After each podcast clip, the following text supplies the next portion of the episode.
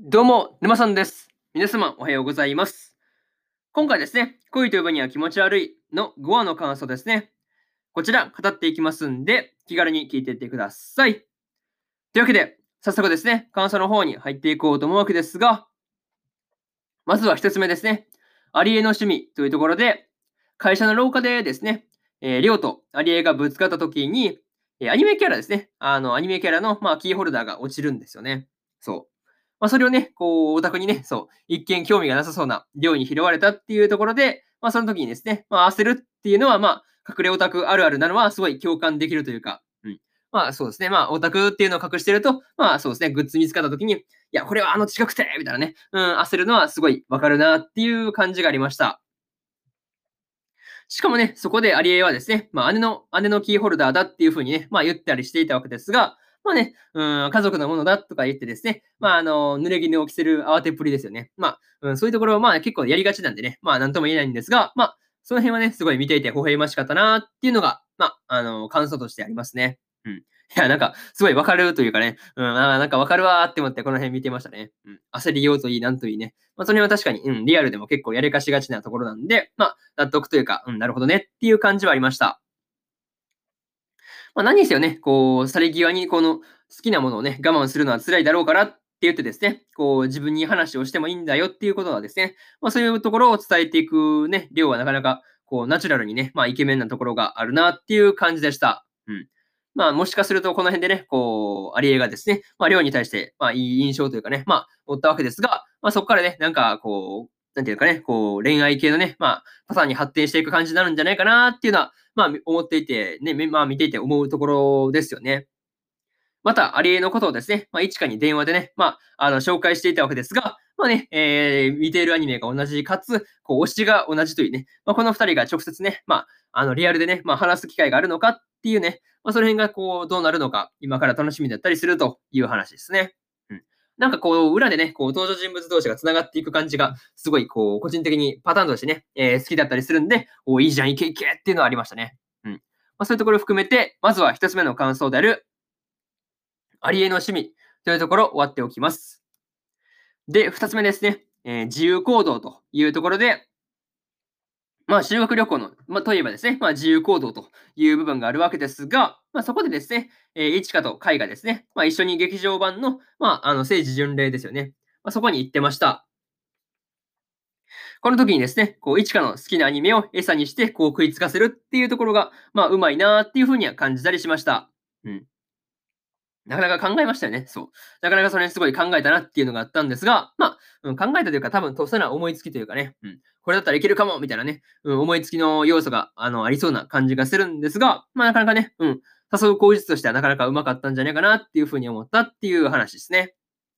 またですね、こう自由行動の時に、増田と一花がね、こう 話していたところで、まあ、そこでですね、かあの一花がナンパされてるっていうふうに勘違いしたですね、海がこう助けようとして、とっさに腕を掴むっていうのがね、こう、初々しいというかね、こう、まあ、なかなかいいところですよね。そう。普通になんかね、こう、ナンパされてるからといってね、助けに来るっていうのが、まあ、普通に優しいですよね。うん。まあ、素通りという、まあ、いくらね、好きな、うん、人がそうなっていても、うん、助けに行くかどうかって聞かれれば、まあ、相手による場合が多いと思うんですが、まあ、その辺ね、こう、バッとすぐ動いたあたりは、あの、すごいなっていうふうに思うところですよね。うん。まあ、そういうところをすごいな、すごいなっていうふうに感じましたね。またですね、こう、それをからかう増田がですね、こう、バーで、こう、レオにね、あの、水族館でのことを含めて、全部ね、あの、レオに報告してるっていうのが、なかなか面白かったですという話ですね。うん。いや、なかなかこれは面白いですよね。うん。まあ、この二人ね、そう、友達だから繋がってるっていうのは当たり前なんですが、まあ、うん、案の定全部横流ししてたかっていうのがありますよね。うん。まあね、あの、にしても、一かとですね、カイがこの二人で自由行動に行ったことで、まあ、距離を縮めてしまうんじゃないかなっていうところで、まあ、リオがね、こう、不安になってるっていうのはね、まあ、そりゃそうだよなっていう感じですよね。うん。兄であるですね、リオを応援している立場からすれば、ちょっとね、この辺は不安に思うところはありますよね。うん。まあ、そういうところはね、すごい不安だったと。まあ、その辺はわかるなっていう感じがあったんですが、えー、まあ、とりあえずこれがですね、二つ目のかん、二つ目の感想である、自由行動というところになります。ところになります。はい。で、えー、3つ目ですね。映画を見ようというところで、ところで、修学旅行から帰ってきてですね、寮にお土産を渡すという際に映画をまあ見る流れにな流れになっていたわけですが、この時にですね、えー、最初は嫌がっていたんだけど、なんだかんだ一緒にですね、映画を見るっていうのを決めたところとか、まあ、映画をね、こう選ぶときに、りょうが選んだ作品をね、まあ見ようとしてるっていうところに、こう、市川がね、ちょっとだけりょうにね、あの、歩み寄った感じがあって、まあそういうところはね、すごいいいね、いい雰囲気と、雰囲気というところをすごい感じられる、そんな場面だったなっていうのが感想ですね。ただね、こう映画の内容で、りょうが市川をですね、この会に連れ去られるっていうところを、まあ、連想してしまったりとか、まあ、映画をね、見終わった後にですね、りょうが真顔をして、真顔をね、まあ、表情真顔なのが、まあ、ちょっと、まあ、その辺あったわけですが、まあ、見ていて、こう、何やら不穏な感じがあるなーっていうのは、まあ、思うところですよね。うん。まあ、そういうところをいろいろとね、まあ、思ったっていう話と、またですね、市川は市川でですね、まあ、その会に腕を掴まれたこととですね、りょうがね、こう腕を掴んだ後に、こう、ナチュラルにね、こう手を握ってくるっていうところとかですね。まあ、そういうところを比べたりしていたのも、何か次回以降の話で、ちょっとね、影響が出てくるというか、何かもう一悶着というかね、まあ、そういうところがありそうな感じがしたという話ですね。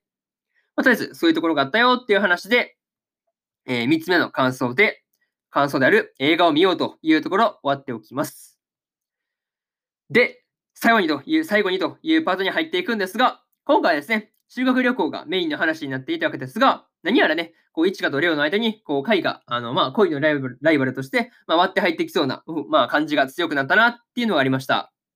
まあ、登場当初はね、まさかそんな、ね、なんか、こう、ライバルになるというか、まあ、そんな感じじゃなかったと、まあ、まあ、そういう要素ありつつも、こう、寮にね、張り合える感じではなかったなっていうのがあったんですが、まあ、ここに来てね、こう、ついに本格的に動き出したなっていうのは、こう、感じられる、そんな場面、そんな、まあね、シーンだったなっていう話ですね。まあ、今回のことがですね、まあ、すぐにこう次回で影響を及ぼしてくるのかっていうのはわからないんですが、まあ、近いうちにですね、何かしら起こりそうだなっていうのは思ったりしました。これはね、まあ、次回以降の話で、りょうと一華の関係ですよね。まあ、ここからまあ目を離しちゃいけないなっていうのは、まあそういうのはこう感じられるところなんで、えー、ラジオでも話しておきます。はい。まあね、えー、とりあえず次回の話がどんな風に展開していくのかっていうのが、今から楽しみだなっていうところで、今回の、えー、恋という分には気持ち悪いの5話の感想ですね。こちら、終わっておきます。で、今までにもね、1話から4話の感想は、それぞれね、過去の放送でペラペラ喋ってますんで、よかったらね、過去の放送も合わせて聞いてもらえるとですね、えー、より一層、恋という分には気持ち悪いのね、えアニメの方を楽しめるかなっていうふうに思うんで、よかったら、えー、過去の放送も聞いてみてくださいという感じですね。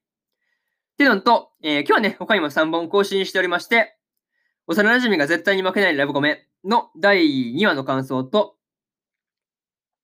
シャドウハウスの第3話の感想と、86の3話の感想ですね。この3本を1、2、3とね、更新してますんで、よかったら、えー、こっちもね、あのー、アニメの本編見てから、えー、感想の方ね、聞いてもらえると、えー、いいのかなっていうふうに思ってるという話ですね。はい。まあ、よかったら聞いてみてくださいという話と、えー、明日ですね。えー、明日はですね、3本更新するんですが、異世界魔王と召喚少女の奴隷魔術オメガの、えー、3話の感想。そうですね。ドラゴン家を買うの4話の感想。そしてですね、聖女の魔力は万能ですの4話の感想ですね。この3本を1、2、3と、えー、更新しますんで、よかったら、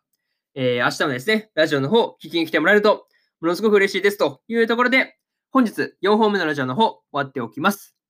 えー、以上、沼さんでした。それでは次回の放送でお会いしましょう。それじゃあまたね。バイバイ。